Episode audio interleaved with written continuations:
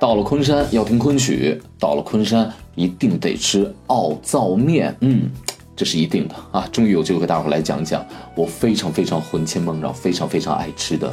江苏人早餐桌上的奥灶面了。您正在收听的是原创美食脱口秀《非吃不可》，谁听谁变瘦，谁转谁最美。主播韩非不是韩非子。播出时间每周一、三、五晚餐六点钟，节假日除外。大伙要到了这个江苏呢，尤其是苏南这一片的话，呃，要早餐在当地吃饭的话，就一定是面条，就一定一定一定是面条，而且呢，只有一种面条，那就是龙须面。然后呢，汤呢一般都是那种红汤底的，我指的红汤底不是辣的红汤啊，是熬出来那红汤颜色是赤红色的。说起江苏人早餐桌上的面条，我觉得极其呃具有代表性的，那就是呃昆山的奥灶面了。这奥灶面呢，不仅仅是在昆山可以吃到，其实在苏南，包括这个无锡啊、苏州、呃常州这些地方，早餐的时候大概都会吃到这样的面条。而且很多的美食家或者说文人对于这个奥灶面，呃都有很多的描述。你比如说要断生，这个面条断生即可，为保持保证它这个筋道口感，然后多浇就要多浇头，甚至于什么。呃，免清，呃，是还有什么什么重红，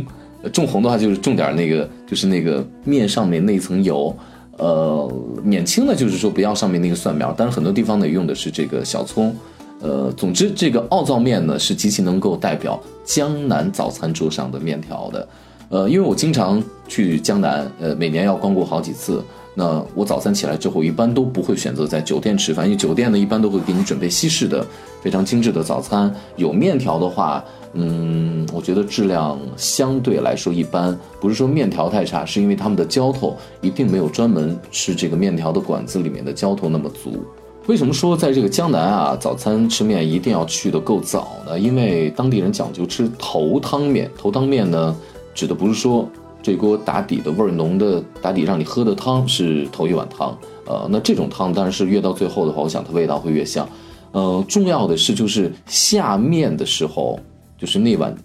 锅里的下面的汤是不是是头一锅去下的？呃，因为讲究吃头一汤的话，我觉得可能本身有它的寓意嘛。第一个早到，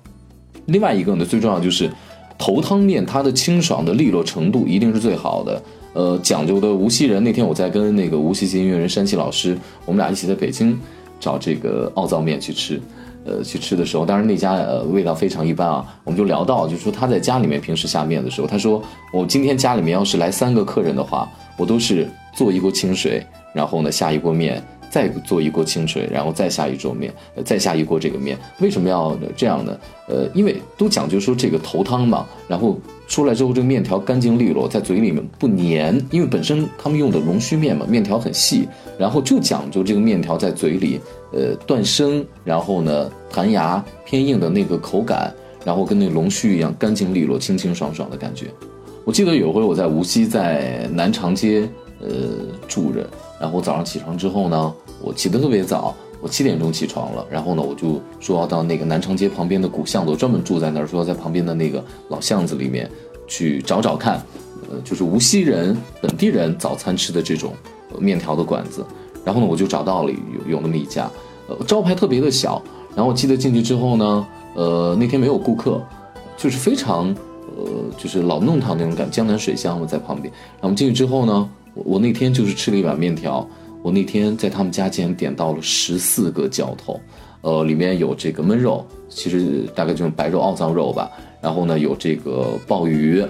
呃，指的就是那个不是咱们吃的那个海鲜的那种鲍鱼啊，是呃拿青鱼过了油之后，有点像熏鱼的那种偏甜口的那种鲍鱼，外表酥脆，然后里面的刺儿有的时候都能嚼，呃，包括面筋等等等等。十四种浇头，所以说在吃这个江南奥灶面的时候呢，还有一个讲究，那就是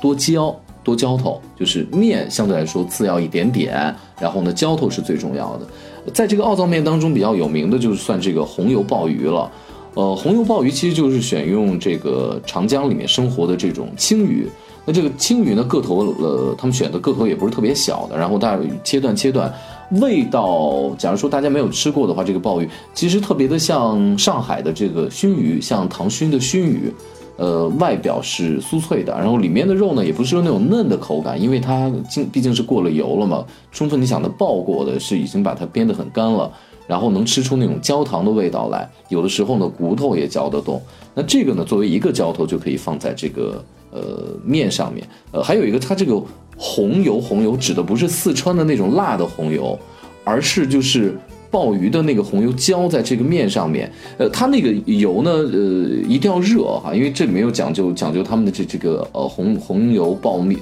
就是红油鲍鱼的这个奥灶面，它讲究三热，它首先是碗热，呃，这个热碗的就是说这个面碗呢一直得在这个锅里面烫着捧上来，但是为的是不降低这个整体的面条的温度，另外一个就是鱼也得热。就是鱼也得给它保温，还有一个就是热面，就是他我们北方呢，经常比如北京人，他吃面条的话，然后呢出来之后得过水，过一下凉水或过一下温水，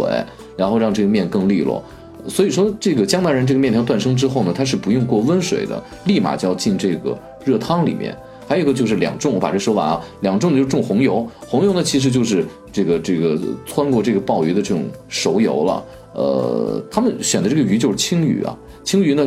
首先这个鱼呢是可以，然后咱们进油锅里面给它爆完之后呢，汆完之后，然后搁在上面当浇头的。本身这个鱼呢，那个鱼鳃啊什么的，等等等等等等等，呃，然后呢都是要入汤的，然后呢炖汤的，甚至那鱼血啊什么的鱼鱼鱼都得进去。进去之后呢，才能调出它那个红汤的那种感觉来。因为江南人呢在做菜的时候呢。习惯性的会给它加糖、加黄酒，然后给它咕嘟，呃，所以说咕嘟完之后呢，它这个鱼上面的这个油呢，颜色就呈一种赤红色，非常的诱人，所以把这种油称为红油，它并不是辣口的，呃，甚至于它可以偏甜口。然后两种还有另外一个就是重青，重青的话就是这种北方人叫蒜苗，哦，但是有很多地方用的是小葱了，那个蒜苗末子，然后给它撒在上面。假如说你要不喜欢那味道的话，你可以说一个行话叫做免青，你要去。这个吃奥灶面的时候，尽管的面青啊，伙计不知道这行家来了，因为它是重油的嘛，上面这层嗯红油比较多一些，所以说大伙第一口要一定要喝汤，喝汤的时候呢，千万记住了多吹一吹，因为你看这个面好像没有什么太过热气腾的，是因为油给它盖住了，然后不小心一喝，哇，烫嘴了，给烫坏了。青鱼呢，一方面鱼肉是可以用来这个做这个鲍鱼的这个浇头，另外一个呢，青鱼主要是用来吊汤。呃，他们吊汤的时候，鱼鳞、鱼鳃、鱼肉、鱼身体的粘液，包括鱼血，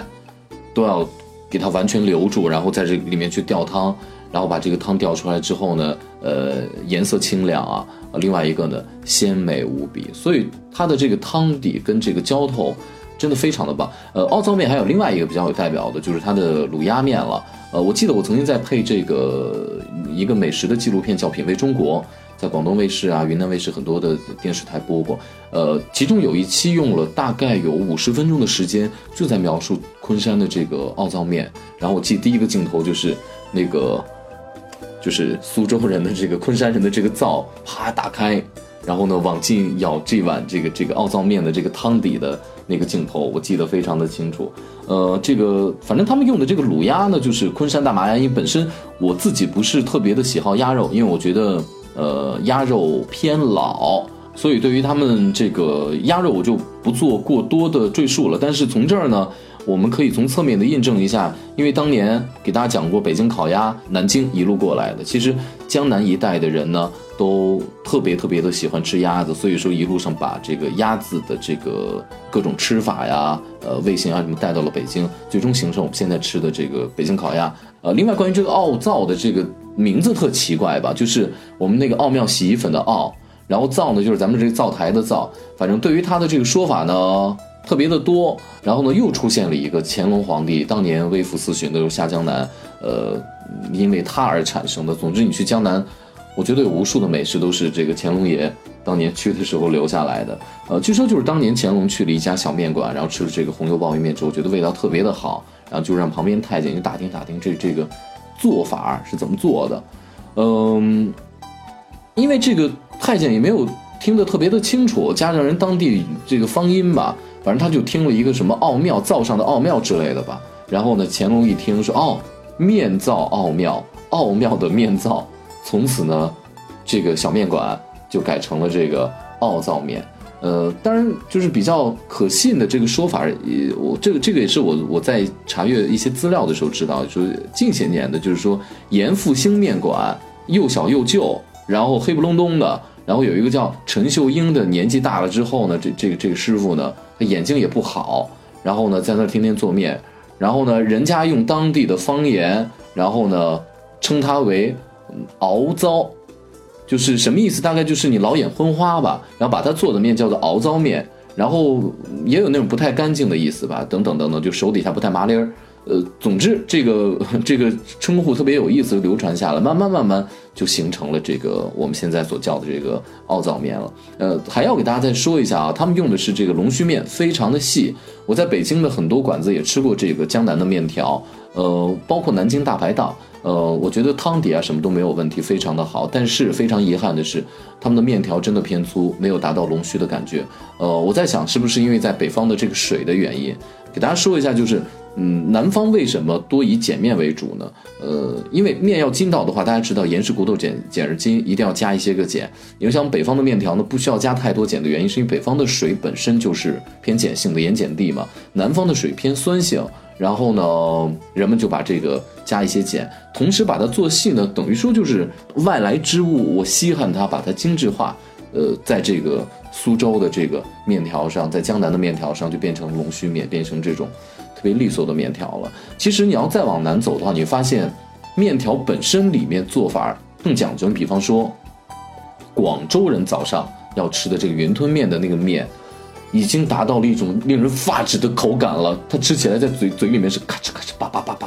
脆的感觉。当然，它脆呢也有几点奥秘在里面。在下期节目当中，我给大家来细细讲广东人早餐桌上的云吞面。也感谢您收听今天的节目，我们的播出时间是每周一、三、五晚餐的六点钟。您听我韩飞在下班路上给您讲美食。